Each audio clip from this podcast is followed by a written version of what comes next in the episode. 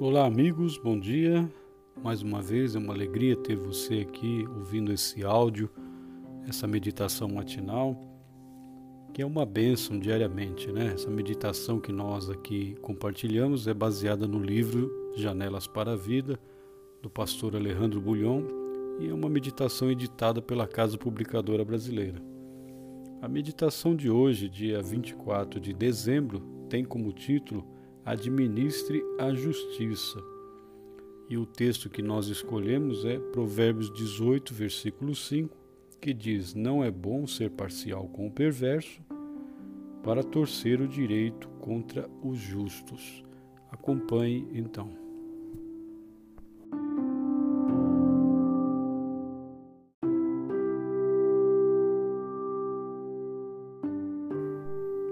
Alguma vez o veredito de um processo lhe foi desfavorável? Você tinha certeza de que estava reclamando algo justo e, no entanto, prevaleceu a injustiça? Nos tempos bíblicos haviam juízes que vendiam a justiça. Havia também testemunhas falsas que, por uma quantia de dinheiro, afirmavam o que nunca tinham visto.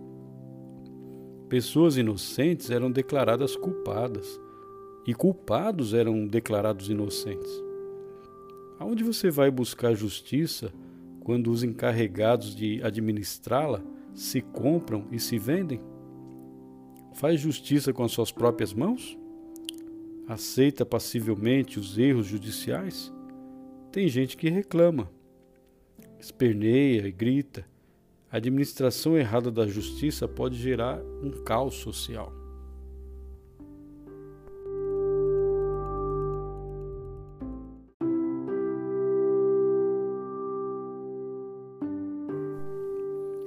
A advertência de Salomão hoje não é por causa de um possível conflito social.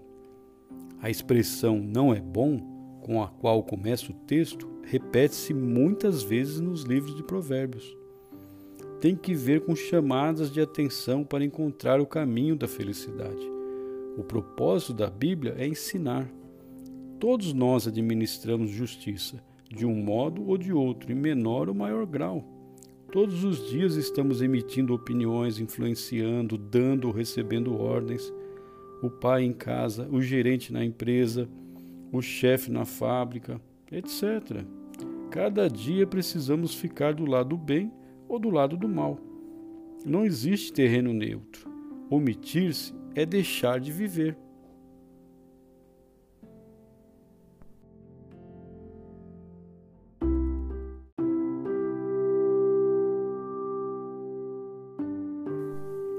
O conselho bíblico de hoje tem como objetivo levar o ser humano a alcançar a paz interior não existe melhor comprimido para dormir do que a satisfação do dever cumprido e a voz da consciência aprovando as decisões.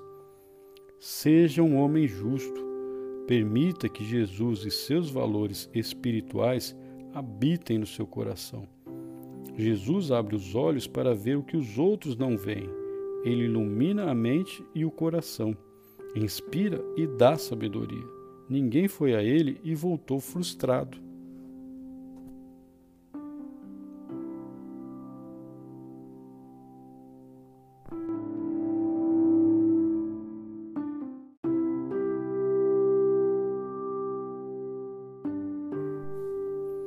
Seja firme, tome posições.